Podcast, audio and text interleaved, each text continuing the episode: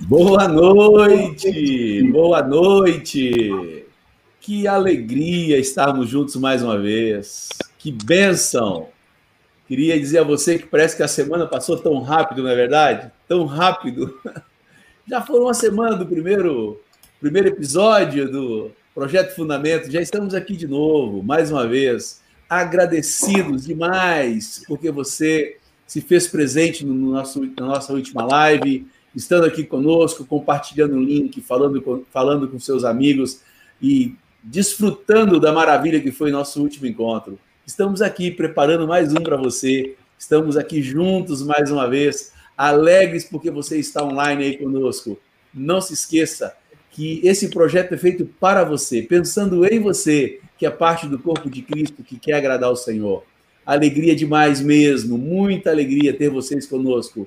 Queria, então, nesse clima festivo por, por onde eu tenho passado e conversado, onde as pessoas estão efusivamente alegres porque esse projeto startou e gostaram demais do primeiro episódio. Você vai ver daqui para frente, é só uma gota d'água no oceano, temos muito mais. Deus irá nos dar muito mais nesse tempo. Então, eu queria convidar aqui para a nossa sala os meus amigos, amigos de coração, aqueles a quem eu tenho tido a grata oportunidade de servir ao Senhor juntamente com eles. Vamos trazer então todos os nossos amigos juntos aí. Olha aí! E aí, Marcão, Mário, Vanginho, Manuel, João, que alegria! Vamos aí. E aí, então, boa noite rápida aí, cada um de vocês. Começa com o Marcão. Boa noite, meus amados irmãos. Alegria, alegria de poder estar novamente aqui servindo a vocês. Meu coração está um com meus irmãos, um com meu pai e um com vocês. E aí, Marião, conta para nós. Boa noite, caravana maravilhosa. Jesus é perfeito e nos abençoa tanto. Muita alegria de estar aqui com vocês também, esses meus amigos queridos com todos esses que estão aí nos assistindo nesse momento. Eu costumo, eu aprendi com um amigo do interior de, da, de, da Bahia, que diz assim, eu, como é que eu tô? Eu tô na mão de Deus e na boca do povo. e aí, Bangil, dá-se boa noite, meu amigo. Boa noite, amados santos de Deus. Alegria verdadeira, viu? Estar de volta aqui dando continuidade. E esse é um elemento importante demais em nossa caminhada com o Senhor. Continuidade. Bem-vindos. Aleluia. Aleluia. E aí, Manuel? Yeah. Boa noite, queridos, todos que estão conosco aí. A gente não está vendo todos, mas a gente sabe que vocês estão aí firme. Prazer estar aqui de novo. Muito obrigado porque vocês vieram. Coisa boa. João Bion, você tem internet suficiente aí para dar uma boa noite para nós, João? Boa noite, queridos. É um prazer estar mais uma vez com vocês e muito bem acompanhado aqui com esses amigos aqui. Coisa boa. Queridos, vocês sabem que a gente tem um suporte por trás de nós aí, um back-office fantástico para nos, nos dar essa capacidade de colocar no ar essa live aí às sextas-feiras. Queria chamar o Jeanzinho aí, Jean. Parece que o Jean tem alguns recados para nós. Conta para nós, vem para a sala, meu amigo. Tamo aí, Marzão. Coisa boa, tá aqui de novo. Bom demais. Coisa trazer os recados, trazer os recados para vocês aqui, rapidinho. É, lembrar de a primeira coisa, você enviar o link dessa transmissão para os grupos, para os irmãos. Convida aí ainda dá tempo de você convidar os irmãos para estarem conosco aqui na nossa transmissão.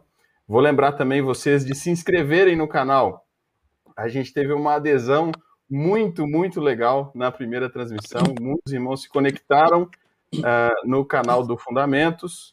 Eu vou convidar você que ainda não está inscrito, se inscreve aí. É só clicar no botão vermelhinho e se inscrever. Também é importante lembrar vocês de ativarem as notificações para que quando Toda vez que a gente sair, tiver um vídeo novo, vocês são avisados pelo YouTube, tá? Além disso, lembrar que a gente tem o Instagram do Fundamentos.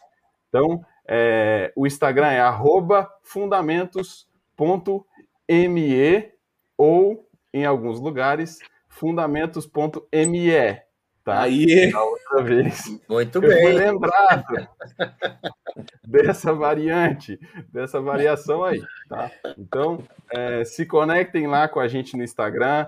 Às vezes, algumas listas que, que, que são compartilhadas aqui, alguns pontos importantes para lembrar, algumas frases que a gente precisa memorizar e ter no coração, vão ser compartilhadas lá no Instagram também, tá? E vou lembrar vocês que cada transmissão dessa a gente faz um vídeo de 15 minutos, ou um vídeo da palavra central, vamos dizer assim, e ele também fica disponível cortado lá aqui no canal, no Fundamentos, no canal do YouTube, tá bom? Acho que os recados iniciais eram esses, Bom Edmarzão. demais, bom demais. Obrigado aí, amigão.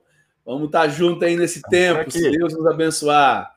Nós tivemos a nossa primeira, eh, nossa primeira live semana passada, primeiro episódio. Falamos sobre o Conselho de Deus e recebemos inúmeros WhatsApp, conversas pessoais dos irmãos extremamente alegres, satisfeitos é, é, e, e de uma maneira muito legal. Eu queria destacar uma, uma mensagem que eu recebi de Samuel lá de Campina Grande. Nós conversamos bastante essa semana e ele extremamente efusivo, dizendo da alegria que foi aquela reconsideração, essa amplitude maior que demos ao Conselho de Deus, é, colocando Gênesis Apocalipse, mostrando essa mente fantástica do nosso Pai amado. Queria te agradecer aí, Samuel. Obrigado pela sua participação, sempre bem-vinda. O bate-papo com você sempre é agradável e nos acrescenta muitíssimo.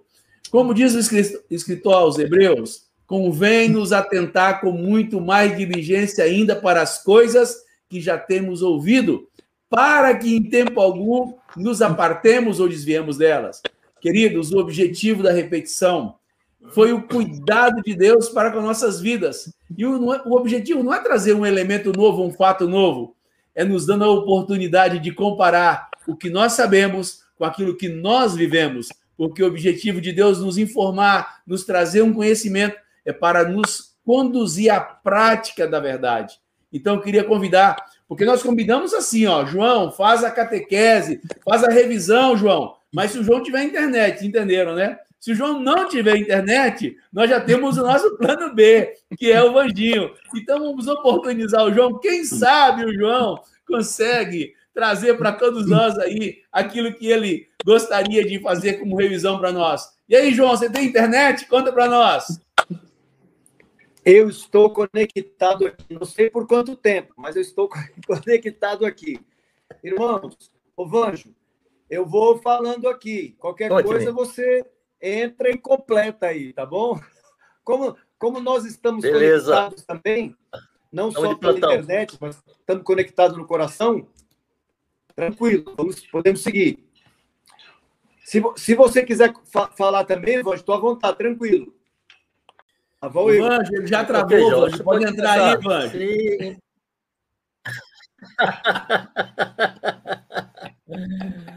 Amém, graças a Deus. Entra aqui o regra 3, o titular deu Vai lá, meu amigo. Amados, é, na live anterior, o Edmar fez uma explanação resumida, condensada, mas muito proveitosa sobre o Conselho de Deus. Nós queríamos revisar alguns pontos, sete aspectos queríamos destacar hoje, a título de revisão. Primeiro, a amplitude desse Conselho de Deus. Incluído tudo o que Deus quer que nós conheçamos sobre a pessoa dele, seus atributos, seu caráter, também sobre a nossa relação com ele e a nossa relação com os outros. É tudo que Deus quer que nós conheçamos a respeito do que ele pensa sobre nós e sobre ele. Isso está contido em todas as escrituras, de Gênesis a Apocalipse. O conselho de Deus, então, não se resume ao que Deus quer que nós façamos e que nós obedeçamos, mas ao que nós conheçamos a respeito dele e sua relação conosco. Segunda coisa é que esse conselho não é uma coisa infinita. Não confundir o conhecimento da pessoa de Deus e o conhecimento do conselho de Deus. A pessoa de Deus é infinita e nós passaremos a eternidade conhecendo, mas ele tem um conselho que ele quer que nós conheçamos, e isso tem começo, meio e fim. É um pacote, por assim dizer, que está contido nas Escrituras. Terceira coisa é que o conselho de Deus é absoluto. Sim, sim, não, não, trevas, luz, bem e mal. Deus não está sujeito a esse relativismo que tomou conta da humanidade. Então, nós não podemos comparar com as filosofias que existem hoje. Ao contrário, não só as filosofias, todo o pensamento que existe no mundo hoje. Nós temos aqui julgar tudo isto a partir do conselho de Deus. O que Deus pensa a respeito deste, deste, deste assunto? Então, com esse entendimento, julgarmos tudo que nos chega aos olhos e aos ouvidos. Quarto aspecto, é imutável. Deus não mente, Deus não se altera, e isso nos traz muita segurança. O que Deus pensava antes da criação é o que Deus pensa hoje. Que bênção que o nosso Deus é imutável, o seu conselho permanece para sempre. Ao contrário do que vemos no mundo hoje, as mudanças acontecem a cada dia. Quinto aspecto. O que Deus tem para nós, o conselho de Deus está em clara e franca oposição ao conselho dos ímpios. Há um contraste. Mas esse contraste, irmãos, termina produzindo uma guerra em nossas próprias mentes. Porque nós estamos em contato com o conselho dos ímpios, mesmo quando não queremos. Nós vemos e ouvimos uma série de coisas que nós não queremos todos os dias, em nossos relacionamentos, em nosso viver diário, e isso influencia a nossa mente e o mundo se, se ocupa em ter o controle de nossas mentes. A Bíblia diz que esse mundo tem um príncipe. Jesus chamou Satanás de príncipe deste mundo. E o mundo jaz no maligno. E o mundo segue um curso que esse príncipe estabeleceu. E nós estamos dentro desse mundo. E o que eles pensam, o que o mundo pensa, o que o ímpio pensa, afeta e impacta a nossa mente. Mas nós precisamos decidir escolher o conselho de Deus. Então, esta guerra será definida pelas escolhas que fazemos. O que é que vai ocupar o nosso pensamento?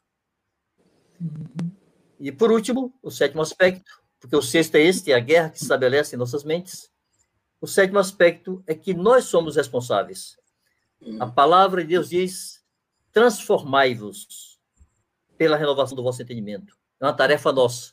Deus não fará isso por nós. Deus nos oferta o seu conhecimento. Deus nos oferta o seu conselho, mas nós precisamos decidir e escolher diariamente andar nessa luz que recebemos. Isso envolve disciplina, isso envolve rotinas, isso envolve escolhas cotidianas. Então, nossa esperança, oração, é que nesta noite, o que será apresentado aqui coopere para trazer mais clareza e luz a respeito do que Deus pensa para nós. Graças a Deus por esse tempo que Ele nos dá agora. Aleluia. Aleluia. Muito bom. Aleluias. Que bênção, que bênção, Vanjo. Bom demais esse resumo. Bom demais a gente rememorar os princípios do Senhor, aquilo que o Senhor nos ensina. Bom demais a gente saber que Deus não nos deixou só. É, nós não podemos deixar de, de, de trazer a nossa lembrança que existe um poder de Deus que começou essa linda obra em nossas vidas, na pessoa de Jesus, e nós temos que ter por certo isso, que aquele que em nós começou essa boa obra, ele há de completá-la até a volta do Cordeiro. Não é apenas um simples movimento da nossa vontade, mas é nós estarmos decididos dentro de nosso coração fazer a vontade de Deus e esse poder de Deus há de manifestar a vida do Cordeiro em nosso coração. Que bom, que bom que nós podemos rememorar a palavra do Senhor desta maneira e assim o Espírito Santo vai nos relembrando. Você, conforme você foi falando, eu fiquei lembrando de cada comentário que vocês fizeram semana passada, de cada acréscimo, de cada situação colocada, como me enriqueceu te ouvir, como me enriqueceu o Espírito Santo me rememorar aqui as frases ditas, as colocações de cada irmão. Muito legal. E eu sei que Deus há de nos falar mais ainda nessa noite. Sei que Deus vai continuar edificando Cristo Jesus em nossas vidas através das coisas que iremos ainda ouvir nesta noite. Hoje nós temos um tema novo, nós temos um avanço a mais. Nós queremos disponibilizar aos irmãos é, sobre algo muito importante: como nós vamos poder usar esse projeto Fundamentos para aprender, para nossa vida pessoal, para que esse aprendizado produza crescimento em nossas vidas e também como poder servir melhor os nossos irmãos, trazendo a eles é, uma palavra bíblica com, com consistência neotestamentária, é, com os conselhos do Senhor para cada um de nós. E quem foi responsabilizado hoje, foi eleito aí para poder nos comunicar isso, foi Marcos Moraes. Ele vai nos comunicar um pouco dessa verdade, daquilo que Deus tem nos falado.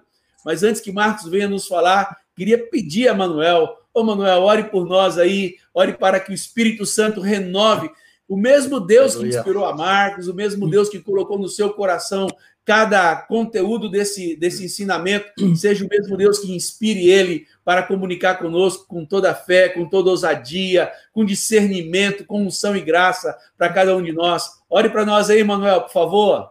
Amém. Vamos orar então, irmãos. Pai querido, nós nos unimos, todos, não só nós que estamos aqui nessa live, mas todo o teu povo. Nos unimos diante do Senhor agora, pedindo que o Senhor tenha misericórdia de nós que o Senhor ilumine o nosso entendimento, assim como ilumine a Marcos, Amém. para falar, que o Senhor nos ilumine para escutar, para entender, para ter revelação. Queremos ouvir do Senhor, o teu Espírito Santo agora esteja agindo em todos os lugares, todos que estão ouvindo e todos que vão ouvir isso, sejam ministrados Amém. pelo teu Espírito Santo, Pai. Nos colocamos à tua disposição, Senhor Sim, Estamos aqui porque cremos em Ti, cremos na Tua presença conosco, cremos no Teu mover através desse programa, Senhor, dessa live, dessa iniciativa. Cremos que o Senhor tem colocado a Sua mão e o Senhor tem abençoado, Pai Santo, a Tua igreja. Abençoa a Tua igreja na face da terra, Senhor. Abençoa, Abençoa traz edificação, Abençoa. traz crescimento. E, e, que o nome do Senhor seja glorificado acima de qualquer coisa. Que tudo que façamos aqui seja para a tua glória, Pai Santo. No nome de Jesus. Amém. Aleluia. Amém. Marcos, amigo, é com você. Amém, amém. Queridos, boa noite aos que estão chegando, que chegaram depois da abertura. E o Senhor está conosco e nossa confiança está posta nele e nós estamos desejando a operação dele na nossa vida, por meio da sua palavra, por meio do seu espírito, usando o corpo de Cristo. Nossa missão hoje é conversar sobre isso, como não apenas o material de fundamentos, né? mas qualquer coisa que nós queiramos aprender ou crescer com respeito ao Senhor, obedece determinados princípios. E nossa missão hoje aqui é ver como aplicamos esses princípios dentro, inclusive, desse nosso projeto. Tá? A tentativa é responder essa pergunta: como é que nós podemos assimilar o ensino? Aprender é assimilar, assimilar o ensino, colocar o ensino em prática e chegar ao ponto de crescer e poder ajudar a outros, edificar a outros nesse processo todo que temos diante do Senhor. Eu queria trazer duas passagens da Escritura. A primeira eu vou apenas citar, eu vou eh, sugerir que os irmãos anotem para lerem depois Tiago, capítulo 1, do, desde o versículo 19 até o 25 o tema dele é ser praticantes da palavra e não somente ouvintes, né? mas eu vou sugerir que os irmãos leiam depois. Eu quero apenas sublinhar aquilo que está no versículo 25, uma frase, uma expressão importantíssima, que fala daquele que considera atentamente na lei perfeita, aquele que considera atentamente. É isso que nós temos que aprender hoje. Como considerar atentamente para assimilar, colocar em prática e poder ajudar a outros, ensinando a outros. Ah, essa vai ser o nosso objetivo. Nós vamos ler um texto aqui, que eu vou pedir para o Jean colocar na tela. Nós vamos ler do, no capítulo 4 de Efésios, Nós vamos ler do versículo 11 ao 16, mas nós vamos ler parte por parte. Primeiro, nós vamos ver só o versículo 11 e 12, que diz assim: Ele mesmo concedeu uns para apóstolos, outros para profetas, outros para evangelistas e outros para pastores e mestres, com vistas ao aperfeiçoamento dos santos, assim que está na minha Bíblia, e para o desempenho do seu serviço para edificação do corpo de Cristo. Eu queria fazer só um comentário aqui, ou dois, eh, queria enfatizar aqui que essa expressão que fala aperfeiçoamento, muitos de vocês já sabem que a palavra no grego aí para aperfeiçoamento é a palavra catartismos. Essa é uma palavrinha que aparece a única vez no, no Novo Testamento todo, ela aparece aqui, e essa palavra, ela tem um significado muito amplo, o que faz, eh, torna bastante difícil o trabalho do pessoal que tem que escrever a tradução, porque essa palavra, ela inclui várias ideias ao mesmo tempo, né? ela inclui aquele trabalho que os pastores, mestres, apóstolos vão fazer, é, é, envolve é, equipar os santos, capacitar os santos, envolve relacionar os santos entre si, envolve mobilizar esses santos para o seu sacerdócio. Tanto é que nós vamos ver no versículo 12 que o que está em destaque aqui não é o serviço desses homens, mas o que está em destaque aqui é que esses homens trabalham de tal maneira que levem todos os santos a desempenharem o seu serviço. Lembrem que a igreja é uma nação de sacerdotes. Lembrem, você, no dia que foi batizado, no dia que foi, você foi batizada, você foi colocado em Cristo, você foi colocado no corpo de Cristo e você foi feito sacerdote do Altíssimo. Nunca esqueça isso. O versículos 13 e 14 vão nos mostrar até onde deve chegar esse trabalho, qual é o nível que devemos, que Deus propõe que seja alcançado com esse trabalho. E diz assim: até que todos cheguemos à unidade da fé e do pleno conhecimento do Filho de Deus, a perfeita varonilidade, à medida da estatura da plenitude de Cristo para que não mais sejamos como meninos, agitados de um lado para o outro e levados ao redor por todo vento de doutrina, pela artimanha dos homens, pela astúcia com que induzem ao erro. Eu vou procurar mostrar esses dois textos juntos para os irmãos, porque ele mostra, ele compara duas situações que estão opostas entre si. Então, nós vamos ver um, um quadro aqui o que propõe o versículo 13 em, em oposição ao versículo 14. Tá? O versículo 13 fala do alvo, o versículo 14 fala do desvio. O versículo 13 fala da unidade da fé.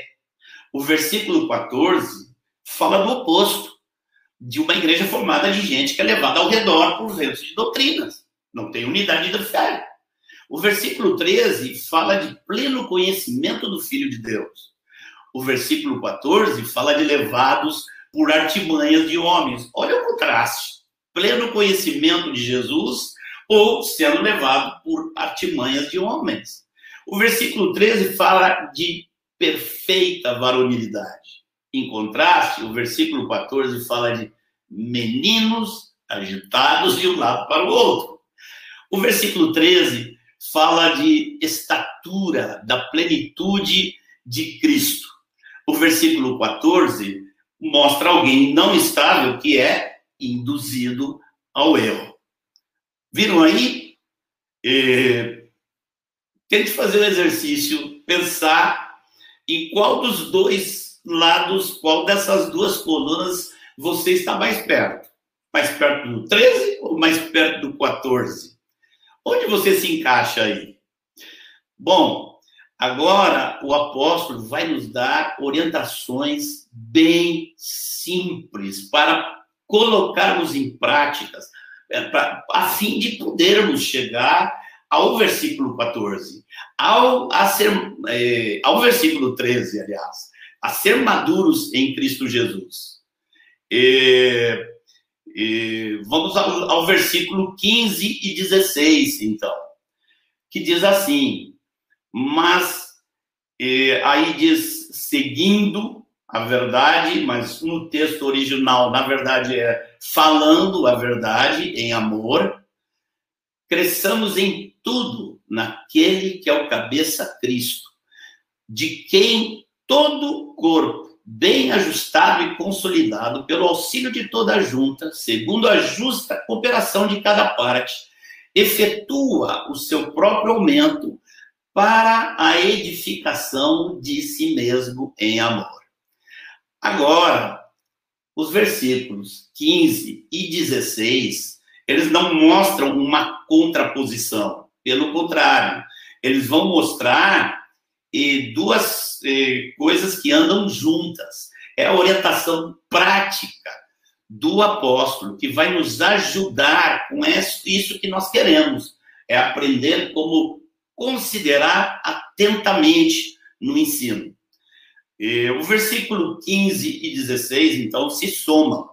E nós podemos vê-los num quadro também, aonde no versículo 15 nós vemos que a ênfase é que o nosso crescimento é em Cristo, é numa pessoa, na pessoa do Filho de Deus. Mas ao mesmo tempo esse crescimento se dá no corpo. Então, nós, por um lado, crescemos no cabeça, que é Cristo. E por outro lado, nós crescemos dentro de um corpo ajustado. Põe a segunda linha aí para nós, já. Crescendo no cabeça, Cristo, e em, e, mas dentro de um corpo que está ajustado. Obrigado, querido. Nós aqui, o primeiro aspecto está salientando nossa comunhão, nosso conhecimento da pessoa de Cristo. Já o, o versículo 16 está nos ensinando que eh, isso acontece dentro de um dos relacionamentos que existem no corpo de Cristo. Os relacionamentos que a palavra de Deus chama de juntas e ligamentos. Pode pôr aí, Jean. É muito mais do que um convívio social é muito mais do que uma vivência de conhecermos irmãos e sermos amigos. Está falando de relacionamentos específicos, aonde vai haver responsabilidade pela edificação uns dos outros. A nossa comunhão deve estar sempre voltada, em primeiro lugar, para a edificação. Amém. Obrigado aí, Jean. E, e o primeiro ponto vai nos fazer avaliar a nossa vivência do que estamos aprendendo diante de Deus. O segundo ponto vai nos levar a avaliar e, em conversas com nossos irmãos, na comunhão dos santos. Ah? E, fazendo isso, é, avaliando o que você está aprendendo diante de Deus e e fazendo isso também, avaliando em conversa com os irmãos mais íntimos seus, você vai estar fazendo o quê? Você vai estar considerando atentamente aquilo que você aprendeu. Obrigado, Jean, querido. É, então, nós vimos aqui que uma vida no corpo que nos leva a a experimentar um relacionamento que nós costumamos chamar, inclusive, de vida na vida, mas este relacionamento ele tem que apontar, apontar para formar Cristo em nós. E esse tema, Cristo, que nós temos que conhecer, chegar ao pleno conhecimento, esse vai ser um dos temas principais que você mais vai ouvir aqui nesse canal. E logo depois que a gente entrar na Bíblia, provavelmente vamos fazê-los através do capítulo 2 de Atos, para entrar, começar o conselho de Deus, uma visão ampla que tem em Atos 2, Mas logo depois disso, nós vamos estar fazendo aquilo que Pedro fez em Atos 2, que o que ele mais fez foi anunciar a Cristo. Então, vai ter muitas lives aqui voltadas para esse tema. Ajudando os irmãos a entender tudo que falamos, revisar, vamos ver como é que isso não ocorre. Nós queremos saber como fazer. Muitas vezes, para entender como fazer, nós temos que entender bem como não fazer. Então, eu queria eh, trazer aqui três erros possíveis nas nossas vidas que nos impedem de estarmos atentando a palavra de Deus na forma como Tiago fala. Né? Nos impede de considerar atentamente a palavra de Deus, o ensino.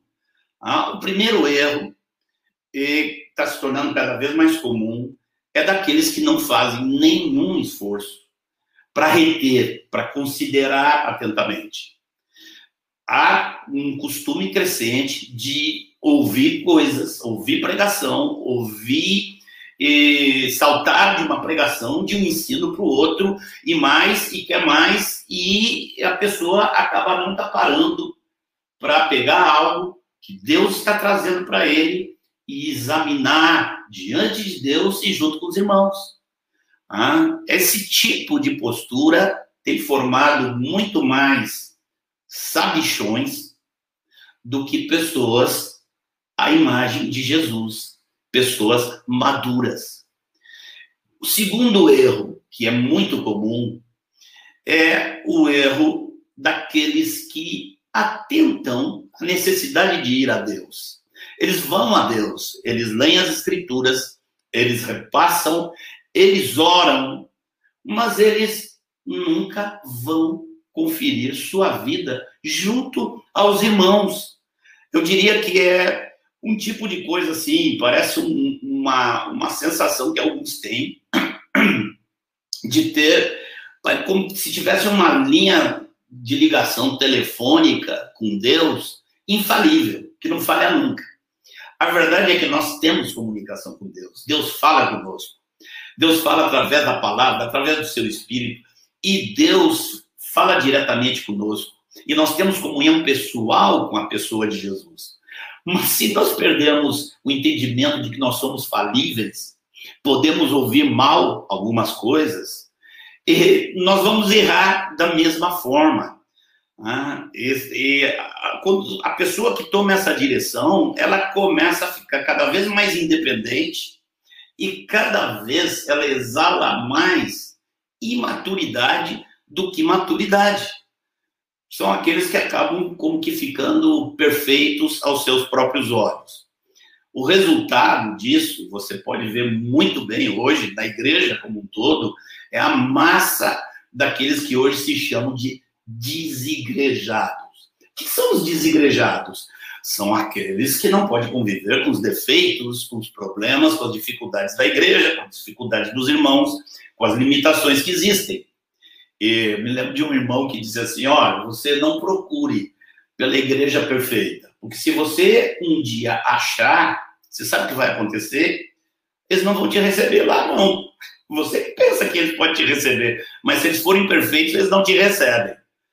Então, esse tipo de atitude, é, ela esquece, ela deixa de lado um ensino fundamental do apóstolo, que está lá em Efésios, no capítulo 5, Paulo insiste sobre sermos cheios do Espírito.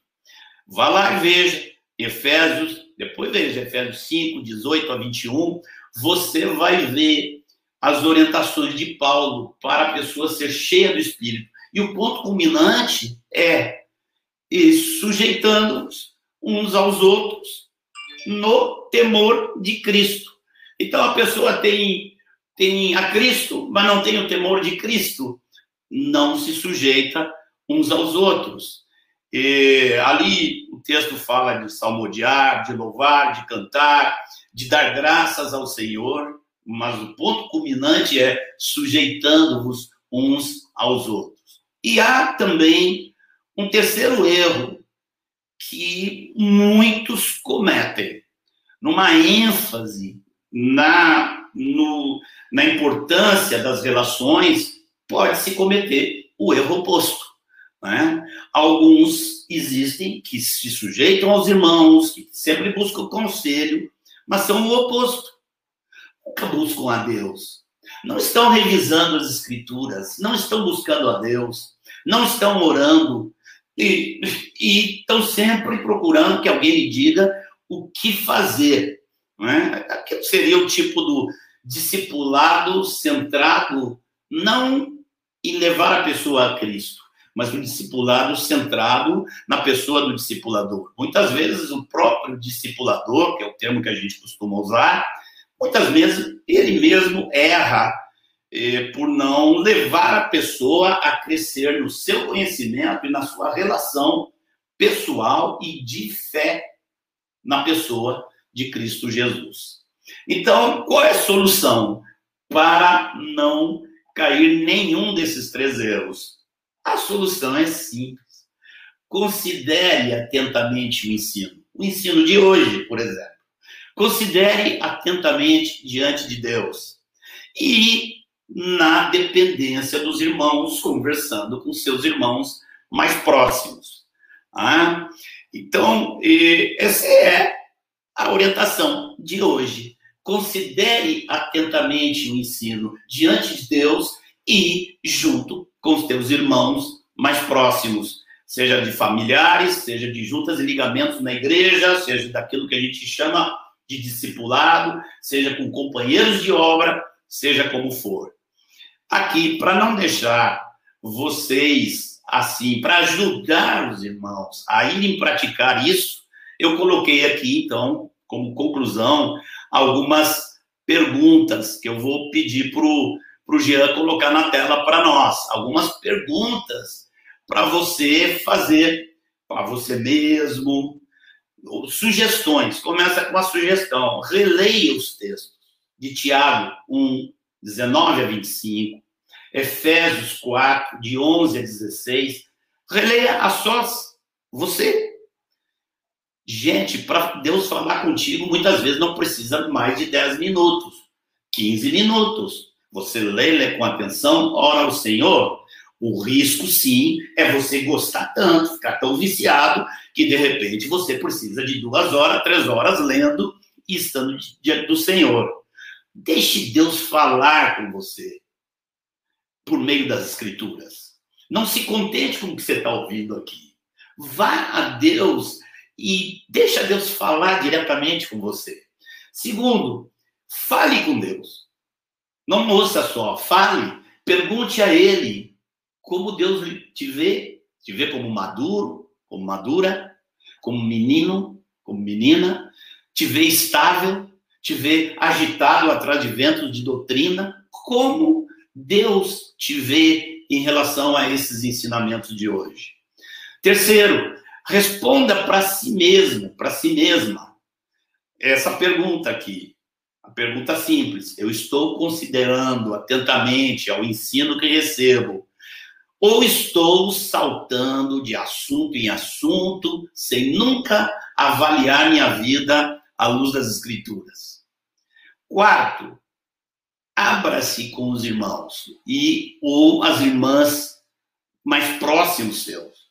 Confesse suas dificuldades Pergunte para aquelas pessoas que são responsáveis por você, pergunte se vê em você como alguém aberto, aberto à correção, aberto à e, análise de sua vida e, diante dos, da palavra de Deus, não só diante de Deus, mas diante da igreja.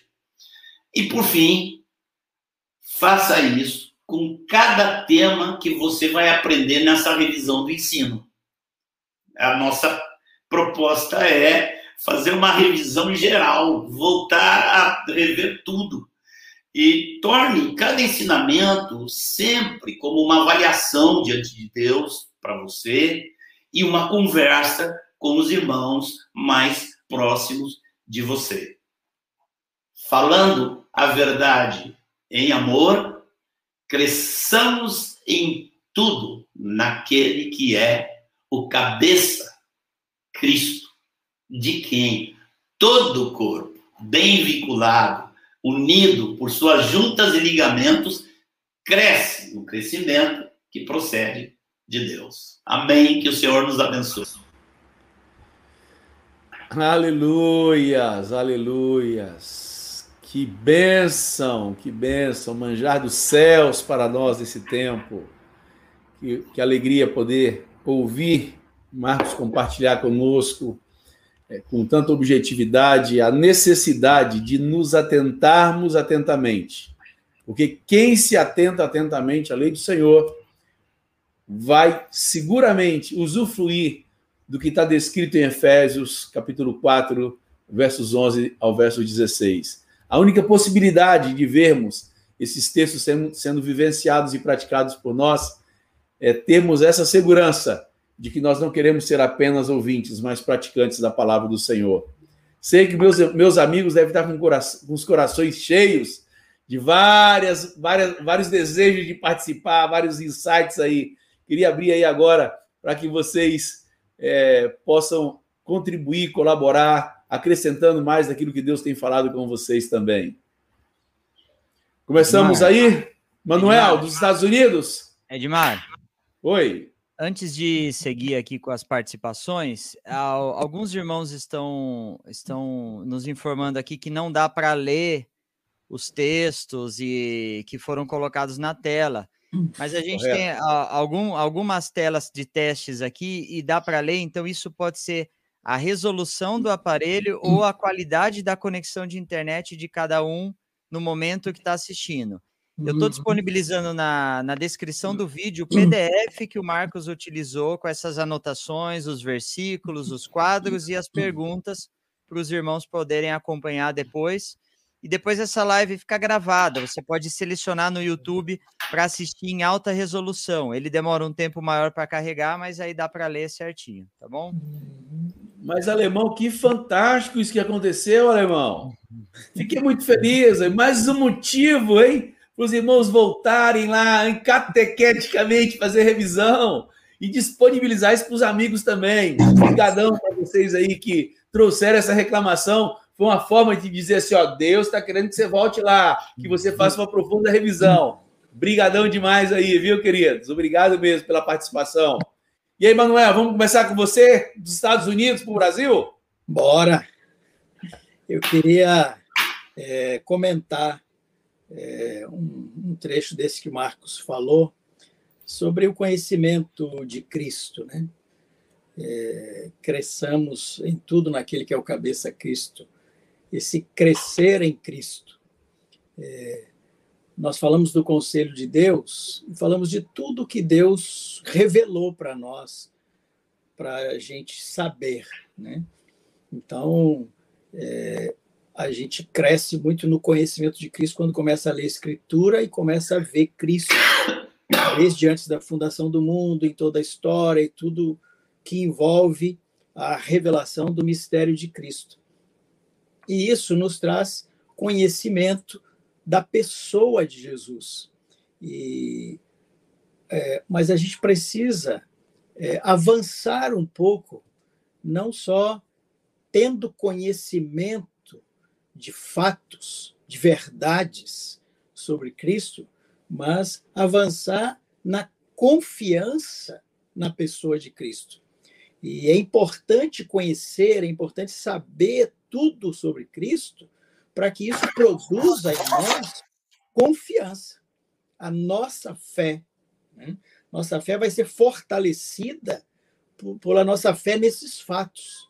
E aí eu consigo entregar minha vida nas mãos dele, deixar ele guiar minha vida. Eu consigo escolher pela vontade dele, pelo valor que ele propõe na sua palavra, pelo conceito, por esse conselho de Deus eu consigo deixar ele me aconselhar e eu escolho ficar do lado dele por causa da minha confiança nele, na pessoa dele. Tem muita gente por aí que crê em Cristo, crê em muitos fatos sobre Cristo, crê que Cristo veio aqui, crê que ele sofreu, que ele morreu, crê que ele ressuscitou. E isso não muda nada na vida dela. Você pergunta para ela, ela fala: Não, eu creio nisso. Mas quando a gente vai entendendo essas coisas, vai tendo revelação, vai considerando atentamente, como o Marcos falou, isso vai produzindo confiança na pessoa de Cristo. E a gente consegue, então, andar e deixar ser guiado por Ele, confiar nele. A gente consegue atender aquele segue-me, a gente consegue seguir os passos dele, porque a gente confia nele. Então, a, a, confiança, crescer na confiança, é que vai nos fazer vencer o mundo, é que vai nos fazer rejeitar o conselho de Deus, sofrer pressões, humilhações, vergonhas e até sofrimentos mesmo de prisões, perseguições e morte, porque a gente confia em Cristo. Isso aí. Bom demais, bom demais, Manuel. Queria fazer um, um comentário dentro desse texto de Efésios, que é o conhecimento, né? É, esse conhecimento de Jesus, da língua portuguesa, essa tradução e essa expressão conhecimento para nós, ela pode nos trair, porque o conhecer para, para a língua portuguesa é saber da existência de, conhecimento de um fato. Mas essa expressão não quer dizer isso. Ela tem muito mais a ver com experimentar, provar. Então eu posso descrever uma pessoa, uma receita de uma comida, e ela pode até imaginar, mas se ela não experimentar, se ela não provar daquilo, ela nunca vai saber que sabor que teve, ainda que ela imagine. E esse é o desejo do apóstolo, que nós realmente conheçamos Jesus desta maneira, experimentando dele, que não seja apenas fatos históricos, mas seja parte inerente de nossa, de nossa própria vida, de nosso dia a dia, de nossa caminhada, de nossa caminhada cristã. Aleluias. Anjinho! Olá, companheiro. Tô vendo que você quer falar aí, meu amigo. Tá procurando o microfone para desmutar, é porque quer falar. É, me chamou a atenção é, os erros que Marcos destacou, de alguns, no trato com as Escrituras. E um desses erros é o não esforço. É ser negligente com isto. Eu queria destacar algumas expressões das Escrituras, tanto de Jesus como outras. Por exemplo, Jesus disse aos, aos judeus: errais não conhecendo as Escrituras a uma clara repreensão do Senhor. Mas esse conhecimento não vai acontecer assim, por mágica. Esse conhecimento das Escrituras, o conhecimento da vontade de Deus, exige, implica esforço, disciplina, dedicação. Paulo, quando escreve a Timóteo, falando dos presbíteros, ele diz: sejam merecedores de dobrados honorários os presbíteros que presidem bem, principalmente os que se afadigam na palavra. Então, ele está apontando para um esforço deliberado, uma disciplina, um trabalho. Não é ouvir negligentemente e ler ocasionalmente, mas aplicar-se a isto. É, esse, esse afadigar-se, esse aplicar-se, precisa ser algo em nosso cotidiano, em nossa em nosso viver diário. Então, vai aqui de novo um ânimo, um incentivo aos irmãos que tomem essa palavra, tomem a palavra, não apenas o que está sendo compartilhado hoje, mas tudo que lhe chega do conhecimento de Deus, aplique-se às Escrituras, confira coisas espirituais com coisas espirituais. Ah, é, enriqueça o conhecimento que você já tem. Tome notas, Relacione textos com textos, forme conceitos, desenvolva convicções a respeito da vontade de Deus. Isso exige uma disciplina. Aleluias, é verdade. Aleluias. E aí, Marcos, o que, que você tem para nos dizer mais? Imagina aí, porque é, essa situação da gente ter que falar em 15 minutos aí um conteúdo desse tamanho. Fica é... coisa para trás, né? fica conteúdo para trás, e a gente fica borbulhando, querendo dar continuidade no assunto. Acho que você deve quer, quer falar mais algo aí, imagina. Eu sim, eu gostaria muito. Na verdade, a gente vê assim essa possibilidade de ajudar os irmãos entendendo isso, mas depois tem que pegar uma tesoura e sair cortando um monte de coisa, né, para caber lá nos 15 minutos. Mas assim, eh, eu queria eh, dizer para os irmãos que na minha experiência pessoal, quando eu comecei a entender essas coisas, foi tudo muito em cima do texto de Hebreus, capítulo 12, onde o escritor fala sobre é, é, olhando firmemente para o autor e consumador da fé, Jesus.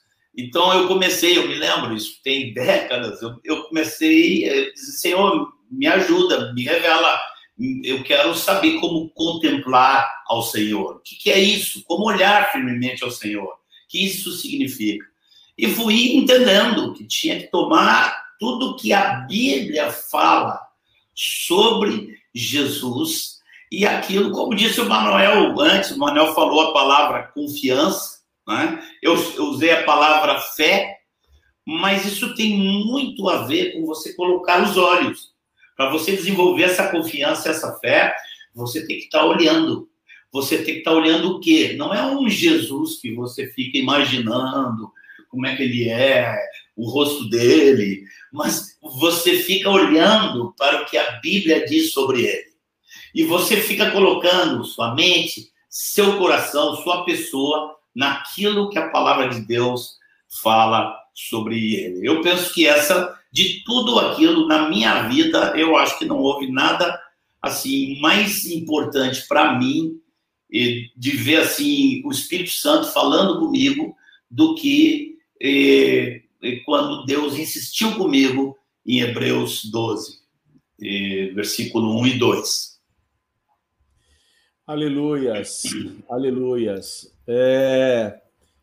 João Bion, será que você consegue falar, João Bion? Será que a sua internet deixa você nos abençoar? Ai, vamos lá, vamos tentar. É, lembrando, eu quero voltar num ponto até que o Vanjo abordou também, quando o Marcos ele, ele trata desse ponto sobre as, o momento que a igreja vive hoje, é, onde as pessoas, como Paulo fala a Timóteo, né, que se recusarão a dar ouvidos à verdade e se entregariam a fábulas. E é incrível como nós vemos isso acontecendo na igreja hoje. E das cartas de Paulo, eu acredito, meus amigos, que a carta de Paulo a Timóteo, as duas cartas, é onde, onde é mencionado mais advertências a, a, esse respeito, quanto ao cuidado de se manter na verdade. Eu tenho aqui dois textos de Timóteo, 2 Timóteo 1,13 é, 13 e 14, ele diz: mantém o padrão das sãs palavras que de mim ouviste, com fé e com o amor que está em Cristo Jesus. Guarda o bom depósito mediante o Espírito Santo que habita em nós. E depois, na mesma, na mesma carta, na segunda carta, no capítulo 3, versículo 14, ele diz: Tu, porém, permanece naquilo que aprendeste e de que foste inteirado, sabendo de quem o aprendeste e que desde a infância você sabe quais são as sagradas letras que podem tornar-te sábio para a salvação pela fé em Cristo Jesus. Então você vê Paulo continuadamente nessas duas cartas dele a Timóteo, ele exortando Timóteo, animando Timóteo a se manter na verdade que ele ouviu. É? Eu me lembro há anos atrás, ouvindo uma ministração do Jorge Mitian, ele estava falando sobre a diferença dos apóstolos do primeiro século e os apóstolos de hoje. Marcos citou aí o texto de Efésios, é, e ele disse assim: a, a pergunta era assim: existem ainda apóstolos hoje? E a resposta do Imitian na época foi: sim, existem apóstolos. E a, e a questão era assim: então qual a diferença dos apóstolos do primeiro século, e que na época ele chamou assim, vamos dizer assim, os apóstolos originais do Cordeiro, qual a diferença dele para os apóstolos de hoje? A diferença é que os apóstolos do primeiro século, eles tiveram a responsabilidade de estabelecer o fundamento. E os apóstolos de hoje, os apóstolos que o Senhor tem levantado hoje, qual é a missão deles? É de cuidar para que a igreja se mantenha nessas verdades. Meus amigos, eu, eu e, e, por favor, longe de mim querer me considerar um apóstolo, mas eu creio que a nossa missão como pastores da igreja hoje, eu creio que uma das mais importantes, se não a mais importante, se é que a gente podia dizer assim, é de levar a igreja a se manter nas verdades, não ficar oscilando, como o Marcos mencionou, de ficar aí pulando de uma pregação para outra, se intoxicando com o tanto de pregação que está disponibilizada por conta da, das mídias sociais. Então, cuidar, o, o, nosso grande esforço como pastores é conduzir a igreja, orientar a igreja, admoestar a igreja, exortar a igreja a se manter nas verdades que foram estabelecidas por aqueles doze homens, os apóstolos originais do Cordeiro. E o serviço, essa tarefa não é fácil, não. É verdade, é um grande desafio, né? Porque ninguém pode é, perseverar naquilo que não foi preservado, né?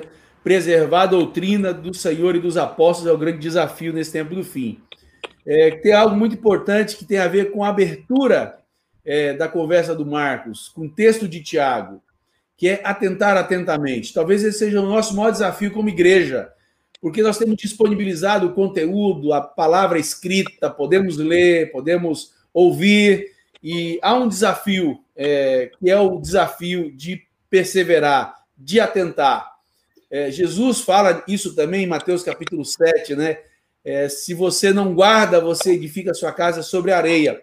Mas tem algo que me chama muita atenção, dito por Ezequiel. É, aqueles que vão ao Senhor para ouvi-lo, só que eles, ao, ao, a, ao ouvir a palavra do Senhor, eles não consideram atentamente, eles tornam a palavra do Senhor como canções de amores. É incrível o que isso diz na palavra do Senhor. Ezequiel, capítulo 33, ele fala sobre isso. Ele diz assim: Eles vêm a ti como o povo costuma vir. Aí no final ele fala assim: Com a boca professam muito amor, mas o coração só ambiciona o lucro. Eis que tu és para com eles como quem canta canções de amor Ora, eles ouvem a, a sua voz suave e tange bem, porque ouve as suas palavras, mas não as põe por obra. Ora, quão facilmente podemos transformar a palavra do Senhor como canções de amores? Queridos, não existe letra de canções que apela ao amor que pode fazer o marido amoroso à esposa e nem a esposa amorosa ao marido. Canções de amores não têm poder de nos transformar, que possamos dar o valor devido à palavra de Deus, que ela possa ser por nós absorvida como algo absoluto, inegociável, que ao ouvirmos todas essas coisas boas que Deus tem nos falado nessa noite, possamos atentar, mas com muita consideração, com muito amor, aquilo que o Senhor tem nos falado, para que nós não nos desviemos dela, não nos apartemos dela em tempo, em tempo algum.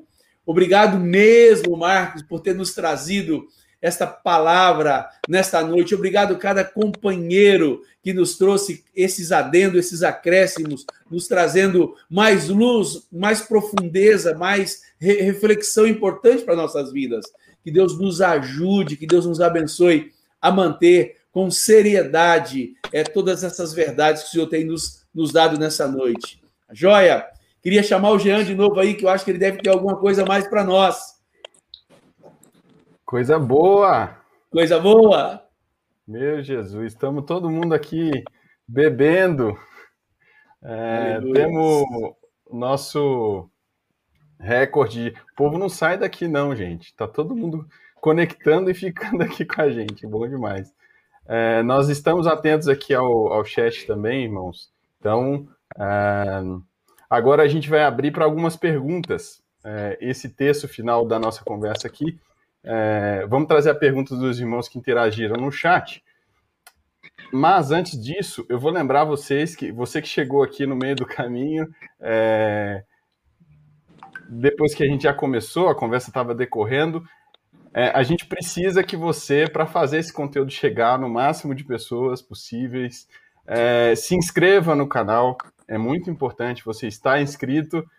Você também dá o joinha, curte a nossa transmissão aí e depois da live, depois da transmissão, comenta o que o Senhor é, falou com você, o que, que ficou destacado, alguma frase importante. Essa interação nos comentários, além da interação no chat, é importante porque ela faz o vídeo ficar mais é, espalhado, vamos dizer assim, no YouTube, disponível. O YouTube entende que esse conteúdo é um conteúdo importante, relevante. Uh, e é, respondendo uma, uma mensagem que eu não vou encontrar agora, é, que ficou aqui no chat, se esse conteúdo pode ser disponibilizado para outros irmãos, né, para outras, é, para eventualmente até pessoas que estão ouvindo o evangelho, eu acho que não só pode, como deve. Então, espalha esse conteúdo aí. Esse é um dos alvos né, é, do projeto, é fazer essa palavra chegar no maior número de pessoas, para abençoar outras pessoas. Eu acho que todo mundo que está aqui conectado, é, os quase 2 mil dispositivos conectados aqui, está todo mundo sendo abençoado. Eu acho que é uma maneira ótima da gente re, é, dividir essa bênção, é repartindo, compartilhando. Então, esse é um recado importante. Bora para as perguntas aqui. Vamos lá, é... vamos para as perguntas. Vamos lá. Ah, tô, tô, com a pergunta pronta aqui, Gê. Coloca aí, Fernando, para a gente. Só o. Só, sabe uma coisa legal do chat? É que os, alguns perdem os textos, aí eles perguntam, outro do chat responde, então tem uma vida paralela no chat aqui. Né? Vamos lá. Ficando-se mutuamente, né, alemão? Exatamente. Edmar, você encaminha aí. Pergunta da Soraya Oliveira. Pergunta assim: pensando na questão dos dons, mesmo sem ter dom de mestre, posso igualmente esquadrinhar, considerar e compreender as escrituras? Segura aí que ela faz um complemento. Em certa medida, não necessito dos mestres, a quem o Senhor deu esse dom específicos para me ajudar a considerar atentamente? Opa! Eu tô olhando pro Vanginho, parece que ele, ele olha, olha, ele movimenta o braço assim, já fica, eu já fico atento. Quando o Vanginho movimenta o braço, é porque ele tá querendo clicar lá no desmutar o microfone dele. Vai lá, Vanjo. Você tá animado? Tá me vigiando, camarada. eu te vigiando. Soraya, o esquadrinhar e estudar as escrituras deve ter por meta principal a nossa obediência ao Senhor e querermos agradar a Ele o dom de mestre não necessariamente é a capacidade de simplesmente entender algumas coisas, mas de comunicá-las. Então, esta capacidade para comunicar o que recebeu do Senhor exige esse dom de mestre. A capacidade de entender é fruto direto de nossa dedicação em oração. Todos podem entender o ensino do Senhor, todos podem praticar. Então, nosso incentivo é que todos os discípulos se apliquem, que quando a palavra diz assim, habite ricamente em vós a palavra de Cristo, em todos. Instruí-vos e aconselhai-vos mutuamente em toda sabedoria. Colossenses 3,16. Em Hebreus 3, 12 e 13 diz: Irmãos, jamais aconteça haver em qualquer de vós perverso coração de incredulidade que vos afaste do Deus vivo. Antes, exortai-vos mutuamente em todo o tempo, durante o dia que se chama hoje, a fim de que ninguém seja endurecido pelo engano do pecado. Então, essa mútua exortação é uma riqueza que deve fluir nos relacionamentos, na comunhão entre os membros do corpo de Cristo. Então, todos podem e devem sim se aplicar, todos têm a unção, como disse João, e podem receber entendimento de Deus para obedecer-lhe e viver de acordo com a sua vontade. Aleluia. Edmar, Oi, Edmar, Oi, João. É, não nos esquecendo também, é, Soraya, de, é, completando até e acrescentando o que o Vanjo está falando, não nos esquecermos que Jesus disse em João 14, 26, que o Espírito Santo, o Consolador que seria enviado, ele nos ensinaria todas as coisas. Então, Soraya, Amém. o Espírito Santo habita em você e ele vai te Amém. conduzir a toda a verdade e ele vai te ensinar. À medida que você lê as escrituras, é ele quem vai te abrir o entendimento, é ele que vai, quem vai te capacitar. Porque Jesus Aleluia. disse que ele nos ensinaria. Aleluias, aleluias. O microfone está aberto aí. Manuel, você quer acrescentar algo? Mário, dentro desse aspecto, Marcos?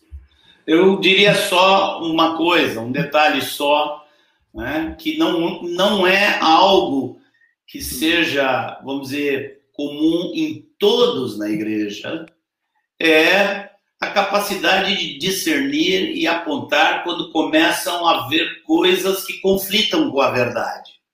Então, aí é necessário há muito é, a intervenção, por exemplo, dos profetas, que estão entendendo o que está acontecendo, o que, que Deus está dizendo. É necessário mestres para corrigir isso, né? E, embora todos tenham que buscar desenvolver isso também. Aleluias. É, queria voltar aí nessa, nessas duas situações, tanto que Vanjo e, e João falaram. É, as escrituras elas são divinamente inspiradas. E esse mesmo divino Deus habita em nosso coração pelo Espírito Santo, né? Então nós não podemos esquecermos disso. E o Senhor tem muito mais interesse em se tornar conhecido do que até eu mesmo de conhecê-lo. O Senhor tem desejo em se revelar a nós pelas suas escrituras. Então, quando você for ler as escrituras, não aceite um conceito é, que perdura por séculos, que a Bíblia é muito complicada, que é um livro muito complicado. Isso foi colocado como um sofisma para afastar as pessoas do prazer da leitura da palavra de Deus. Deus é nosso Pai. Ele não, ele não iria nos deixar um livro para nos deixar confusos, atrapalhados. Ao contrário, ao contrário. A Bíblia é o Deus verbalizado, é o Deus que quer se tornar conhecido nosso. Então, quando você for ler a palavra do Senhor, lembre, é teu Pai, é o meu Pai que está querendo falar conosco através da leitura da palavra dele. Então, que você faça da palavra do Senhor um deleite na sua comunicação com Deus ouvindo a voz de Deus. E ele, com certeza, seguramente, ele há de fazer aquilo que João é, nos repetiu aqui. Ele vai te revelar, ele vai fazer você compreender porque o Espírito Santo habita em nossas vidas ricamente e ele quer manifestar Jesus em nossos corações. Amém? Amém. Marzão. Aleluia. Fala, amigo. Marzão, querido, o seguinte, tem algo da fala do alemão, que o alemão falou antes, que eu não sei se eu entendi bem e eu não sei se foi um equívoco dele ou não. A respeito dos quadros que apareceram durante a fala e que alguns disseram que não não estavam conseguindo ler, talvez porque tivesse pequeno, alguma coisa assim. Ele falou, o Fernando falou sobre um PDF eh, do que do que eu tinha anotado mas eu penso que não se trata de um PDF, não é isso, não é o PDF com as minhas notas que vai ser disponibilizado. O que vai ser disponibilizado é um link, é um link para aqueles quadros que o que o Jean colocou. Não foi isso? Correto, Marcos. É, não é o PDF com as suas anotações, é exatamente aquela arte que o Jean colocou na tela, com aqueles versículos e aqueles quadros, mas isso está em formato PDF, então as duas coisas estão corretas. tá bom. Obrigado. As duas informações igualmente corretas, não? Bom demais. E aí, Vanjo? Vanjo quer contribuir com algo mais? Mexeu o braço, Vanjo, eu vi. Você tá muito atento, camarada, viu? Manos, o Marcos destacou que um dos erros que a igreja comete, que alguns irmãos cometem, é de não conferir com outros. Como que adquire conhecimento por si só, se contenta com isso e não se deixam medir, julgar, discernir pela igreja. Eu quero tomar dois exemplos apostólicos que nos animam e nos inspiram a nunca confiarmos em nosso próprio entendimento e buscarmos sempre conferir com o corpo de Cristo. Primeiro é Pedro. Quando Pedro esteve na casa de Cornélio, e ele, como bom judeu, hesitou em entrar, e aquela história de que ele teria entrado em casa de gentios chegou aos irmãos em Jerusalém. E Pedro foi questionado. Pedro não deu uma carteirada, Pedro não disse: Olha aqui, eu sou apóstolo, Jesus mandou eu ir. Mesmo tendo convicção de que era aquilo que Jesus queria, Pedro se deu a julgamento. Pedro prestou contas. Pedro deu explicações minuciosas de como foi conduzido por Deus aquela ação.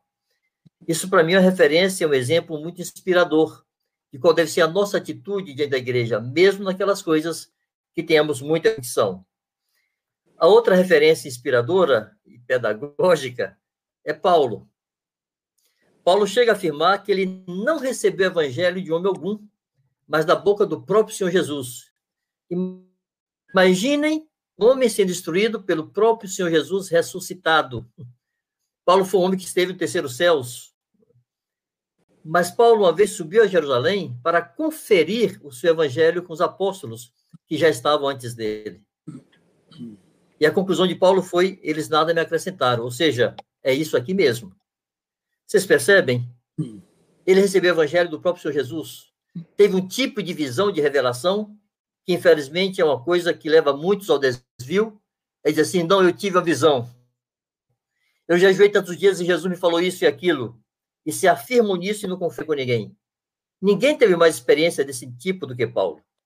Ele recebeu o evangelho de Jesus ressuscitado mas ele foi conferir com aqueles que estavam antes dele. E concluiu: nada me acrescentaram, é isso aí, estou ok. Então, amados, não nos permitamos estar sós em nosso próprio entendimento. A Bíblia diz que aquele que confia em seu próprio coração é insensato. Isso acho que está em Provérbios 26, 28, 28, 26. Alguém procura aí depois. E diz também que o saber ensoberbece, mas o amor edifica. Aquele que julga saber alguma coisa não aprendeu como convém saber. Então, graças a Deus pelo seu corpo, pelo corpo de Cristo, graças a Deus pela igreja que nos põe limites e nos serve de, de aferição para o nosso entendimento e fé. Aí, Vazão. Aleluias. Bom demais, bom demais, bom demais. Manuel, você mexeu o braço, Manuel. Mexer. Começou a mexer demais, Manuel. Tô vendo. É. Eu queria é, levantar um ponto, Marcos tocou nesse ponto, que é um, os dois extremos. Uh, a gente, às vezes, se confunde com alguns textos da palavra, algumas situações que parecem que a Bíblia cai em contradição. São os paradoxos, aparente contradição. E aqui tem um ponto desses que Marcos levantou sobre aqueles que vão buscar Deus e aqueles que vão buscar o discipulador, o líder, alguém. Então fica isso. Eu tenho que buscar Deus ou eu tenho que buscar as pessoas, alguém para me edificar. E, e, me ocorreu alguns textos, né? Porque a gente está muito catequizado com aquela frase assim: quem edifica o corpo de Cristo? Ah, o corpo de Cristo edifica o corpo de Cristo. Essa frase está errada? Não, essa frase está certa.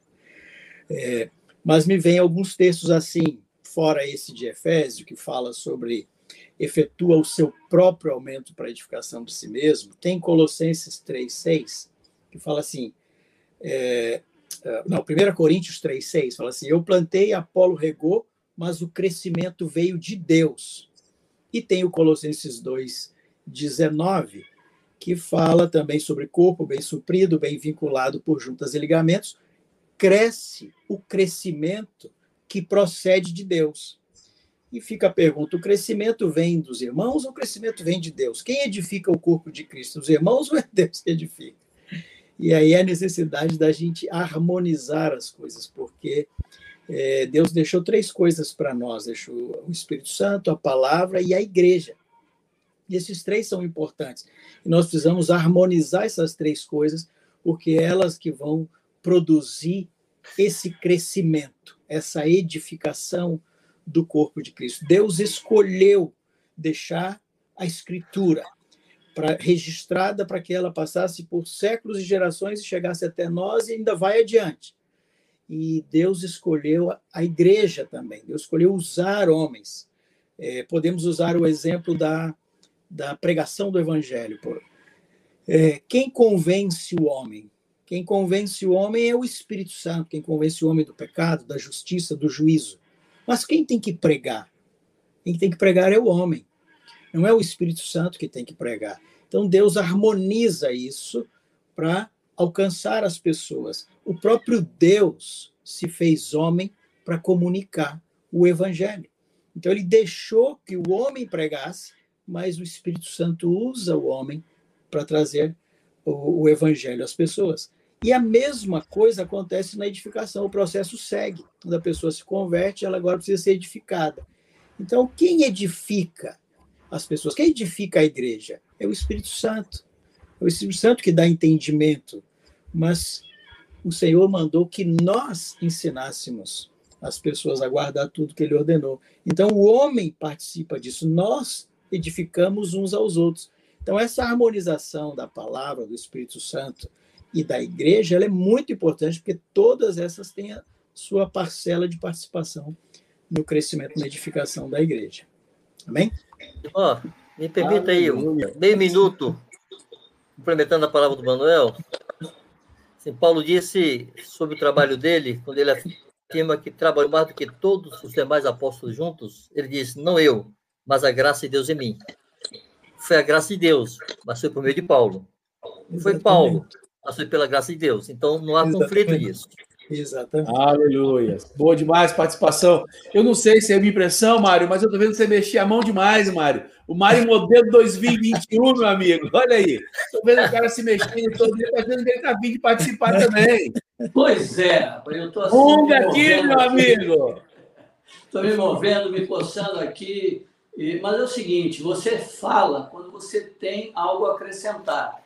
Quando está tudo sendo dito e estou sendo tremendamente edificado através de tudo que eu estou ouvindo, falar não faz muito, muito sentido nesse, nesse momento, queridos. Eu estou muito grato por tudo que eu estou ouvindo, por todas as colocações, várias coisas que eu pensei em dizer.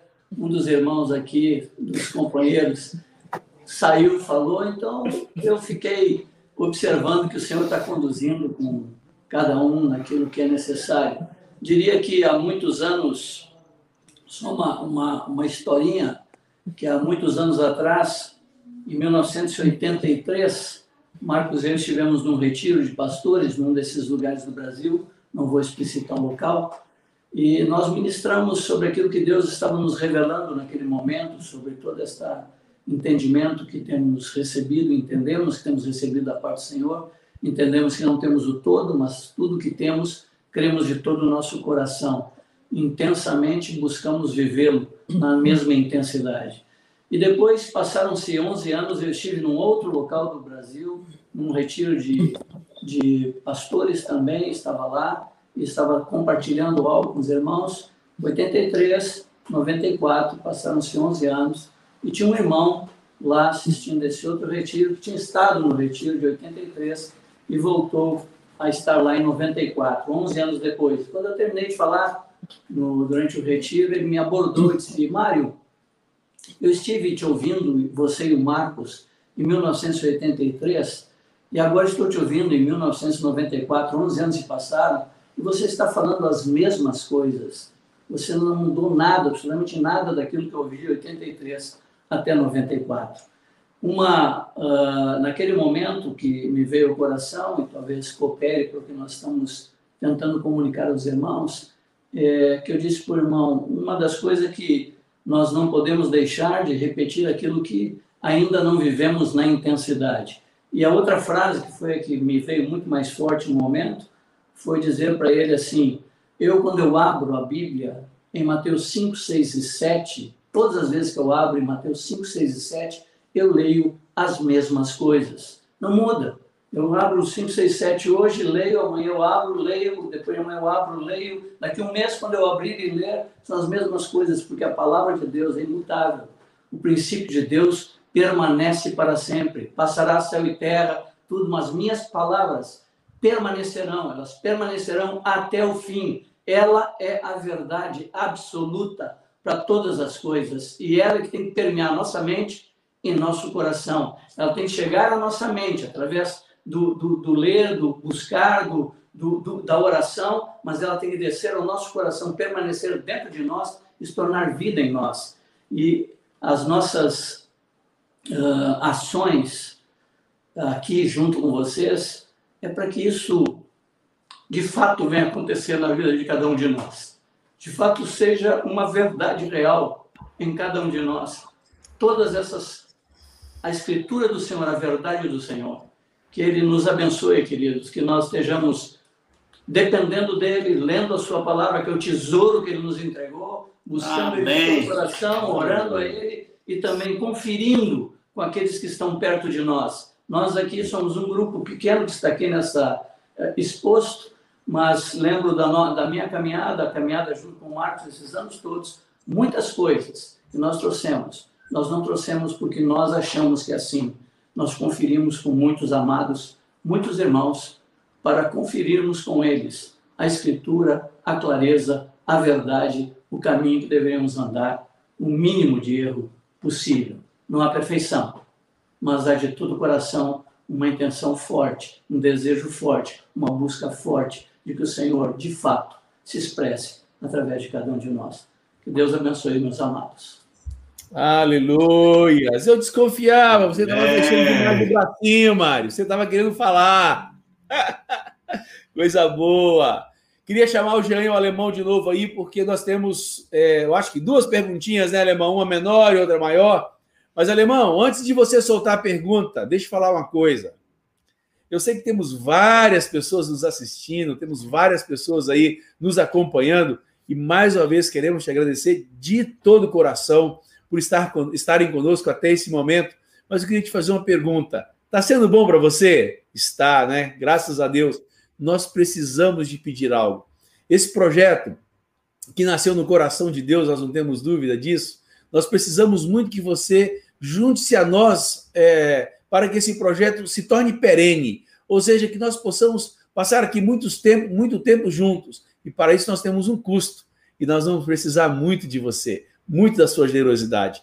Queria que depois você tirasse um tempinho, entrasse lá no nosso site, entrasse lá no YouTube e você achasse a descrição de como cooperar, de como contribuir no nosso, no nosso, nos nossos é, canais de comunicação com você, estará disponibilizada a nossa conta, a maneira correta de você contribuir. Não te esqueça disso.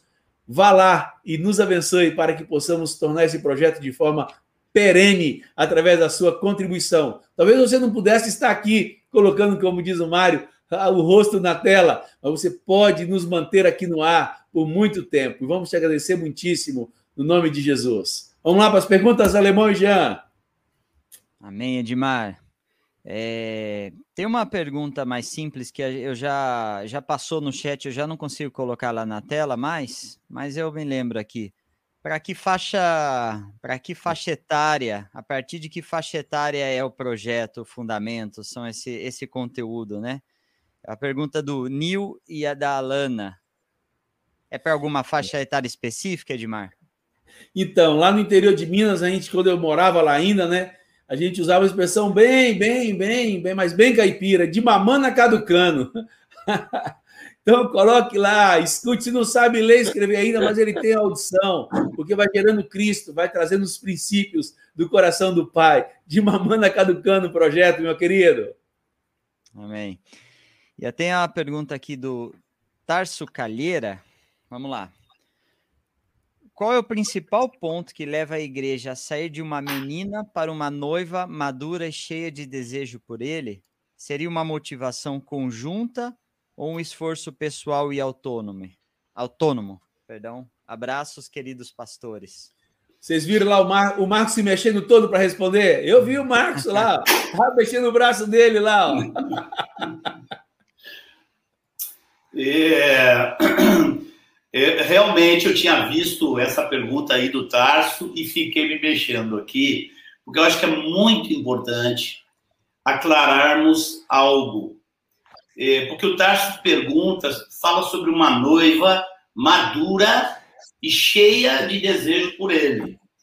E é necessário salientar que são, podem ser e muitas vezes são duas coisas distintas. Quando o Senhor voltar, olhe lá a parábola das dez virgens, você vai ver que só vai ter lugar para aquelas virgens que estão atentas. que estão com suas lâmpadas acesas. Não vai ter lugar para virgens nécias. Mas vai haver muitos novos convertidos. Muita gente que ainda não é madura. Então é importante discernir que é bastante diferente. Uma pessoa nova e que é imatura, que não sabe um monte, um monte de coisa que Deus quer para a vida dela, está começando. Essa pessoa pode e deve estar cheia de desejos por Cristo Jesus. Então tem que fazer a diferença entre a maturidade, que tem a ver com ir conhecendo Jesus, confiando em Jesus, crendo em Jesus, olhando para Jesus e vivendo com o corpo, vivendo com o corpo e amadurecimento, amadurecendo no seu próprio viver. Você vai amadurecendo na comunhão com Deus, ouvindo melhor a Deus, entendendo melhor as escrituras, e como se comportar, você vai sendo corrigido, vai se corrigindo. Isso aí é amadurecimento. Mas o desejo, o desejo por Cristo, desde o primeiro dia, para todos aqueles que ainda não são maduros. E, inclusive, para todos nós que ainda não somos como Jesus. Como disse o Mário, que isso se cumpra na nossa vida. Pois nós não somos como Jesus. Mas isso nos dói. Isso nos pesa nós nos esforçamos para vencer isso e nos tornarmos semelhantes a Jesus. E penso que toda a igreja vai ser desejosa de Cristo, todos têm que, só vão entrar os que forem. Isso é muito claro nas parábolas de Jesus, principalmente na parábola das dez virgens. Mas essa igreja inclui gente madura, gente que está começando, inclui todo tipo de pessoa. Joia demais, obrigado aí. É, eu não sei se caberia eu dizer algo também sobre essa resposta, é que Paulo, quando vai falar sobre o membro individualmente, ele não fala que ele é igreja, né? Vocês são membros do corpo de Cristo e coletivamente nós somos o corpo de Cristo. Individualmente, membros do corpo. Coletivamente, aí nós somos esse corpo de Cristo. E é óbvio que a, o reflexo da minha, do meu zelo individual vai refletir no nossa, na nossa questão coletiva. Porque é muito importante nós entendermos isso. Que o nosso esforço de te dar esse material nessa linguagem nova, é, muito mais acessível, não é para incentivar o individualismo, ao contrário, é ao contrário, é para que a coletividade ganhe, para que as relações sejam muito mais, muito mais abundantes, para que nessas relações tenham muito mais conteúdo bíblico para conversarem e para se edificarem entre si. Não é, nem, nunca vai ser no nosso coração um apelo ao, e esse esforço inteiro para valorizar o individualismo. Ao contrário, é para é, valorizar a edificação do coletivo. E isso ocorrendo, a noiva ficará muito mais bela para ser levada e tomada pelo nosso Deus e Pai. Amém? Jean, Edmar, parece que Edmar, mais recado para nós. Oi, oi, Edmar. desculpa. Oi. Me, meio minuto. Claro, em João. Cima, em cima do que você falou, e, e, ao longo dos anos, a gente tem aprendido que, na, é, como a parábola dos talentos coloca, quem menos recebeu, recebeu um. E nós temos aprendido ao longo desses anos que a maior manifestação da vida de Cristo está na igreja. Então, há um poder sobre a igreja, há uma graça que foi derramada. Aí está a maior expressão da graça de Jesus, em todos. E não é sem razão que a própria Escritura diz, ela fala de edificando, de fala de se edificar mutuamente, reciprocamente. Então, todo esse material, tudo isso que o Senhor tem nos dado, ele tem nos dado para que nós repartamos uns com os outros e nos edifiquemos uns aos outros. Porque é na igreja que tá, foi depositada, foi derramada a maior porção da graça de Cristo. Aleluia! Obrigado, João. Bom demais. Tá viu, Oi? Estou desconfiado que o Oremia está pouco, viu? Vamos lá, Jean. Vamos lá, Jean. Bom demais. Vou reforçar dois recad... alguns recadinhos aqui. É, se inscreve no canal se você não está inscrito ainda. Vou insistir com você para isso. Uh, também dá o joinha aí, isso nos ajuda. Diz que você gostou do conteúdo aqui da live. E também é importante agora que, a, que a, essa conversa está terminando, como o Vange falou, uma hora e meia passa muito rápido. Uh, mas é importante, aproveita que você vai estar tá aqui no vídeo e comenta tá? Isso é muito importante para nós, para o conteúdo ser espalhado. Então, as próximas 24 horas, quanto mais comentários a gente colocar aqui, e a gente sabe que os comentários do vídeo também servem como um, uma extensão dessa comunhão aqui, porque lá os irmãos colocam os textos, as experiências, a gente acompanha e lê esses comentários lá. Outro recado é que na descrição do vídeo tem o link dessas imagens em formato de PDF para você é, acompanhar depois, ler de novo. E também para quem já segue o Fundamentos no Instagram, lá a gente vai, assim que terminar a transmissão aqui, a gente vai compartilhar essas cinco perguntinhas em formato de imagens para você se lembrar também. E aí compartilha, marca os irmãos, faz esse trabalho aí para espalhar esse conteúdo para todo mundo. Beleza, povo? Bom demais, obrigado aí. Olha, mas é, é bom a gente. Oi, vai lá, alemão, vai lá. Olha, tem alguns irmãos que tiveram dificuldade, é, Dimar, com o número do Pix. E a gente fez alguns testes, alguns bancos transferem normal para esse número do Pix e outros dão conflito, dizem que o número não existe. Em duas formas, entre em contato com a gente no contato arroba fundamentos.me o ME, como lembrou o Jean no começo da transmissão, e, e a gente vê como pode fazer, ou é, pode utilizar pela plataforma do PagSeguro, que está disponível lá no site do fundamentos.me também. O PagSeguro vai disponibilizar via Pix, via cartão de crédito, via boleto, via. Só a gente não tem ali via transferência bancária, que seria uma outra alternativa interessante. Mas a gente está trabalhando nesse ponto aí. Ou seja, o Pix funciona, mas alguns bancos ele está conflitando. Ora, eu fico feliz, né, Alemão, de você ter entrado para nos falar isso. Significa que tem irmãos é, com o coração disponibilizado, em nos abençoar, em manter, né, em, em produzir um ambiente também financeiramente seguro para que o projeto Fundamento se mantenha de forma perene por todo o tempo, né? É, queria pedir ao Manuel que orassem ao Senhor, abençoando esse tempo, agradecendo a Deus por esse tempo, e depois a gente volta aqui, eu volto para a gente concluir com as palavras finais. Agradeça ao Senhor por nós aí, queridão. Deus querido. Pai querido, quero te agradecer por esse tempo precioso aqui, com nossos irmãos, pela tua palavra compartilhada, pelo teu Espírito Santo, Pai querido se movendo no meio da igreja, em lugares mais distantes e diferentes, Senhor. Muito obrigado, Deus, por esse Opa. tempo aqui. Entregamos cada um nas tuas mãos e que o Senhor nos abençoe Amém, e continue edificando, Senhor, e cuidando de nós como tua igreja. Em nome de Jesus. Amém. Amém. Amém, Amém Senhor. Amém. Amém. Aleluia. Queridos, queria é, comunicar dessa maneira, ficou com um gostinho de quero mais, não ficou? Eu também achei, eu estou aqui com vontade, nossa, podíamos prolongar por mais meia hora, uma hora e muitas outras coisas boas Deus falaria conosco, seguramente.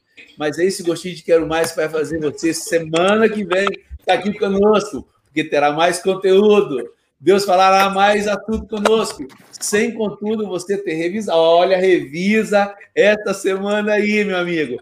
Entra lá, revisa o conselho de Deus, revisa como esse projeto vai poder te abençoar a reter a palavra e comunicar e crescer na vida de Cristo. Não se esqueça disso. Mas uma coisa mais, não se esqueça de compartilhar esse link com seus amigos, parentes e vizinhos. Lembremos-nos de que o reino de Deus precisa ser divulgado e que esse canal sirva não apenas para comunicar a fé com aqueles que estão entre nós, mas com todos aqueles que também estão buscando servir a Deus com sinceridade e estão buscando conhecer a Deus. Use esses links para comunicar aos seus amigos, parentes, vizinhos. Eu sei que Deus vai usar esse tempo para falar com eles, eles se chegarão a Cristo e aqueles que vêm a Jesus, de maneira nenhuma, ele os lançará fora.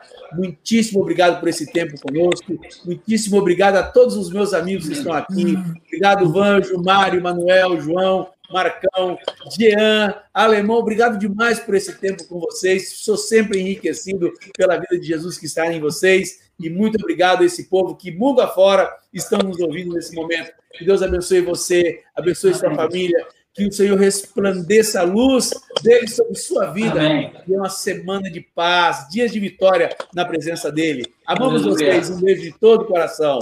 Um abraço. Tchau para vocês. Tchau, queridos. Tchau, irmão. Deus abençoe, Jesus. Benção. Grandíssimo abraço.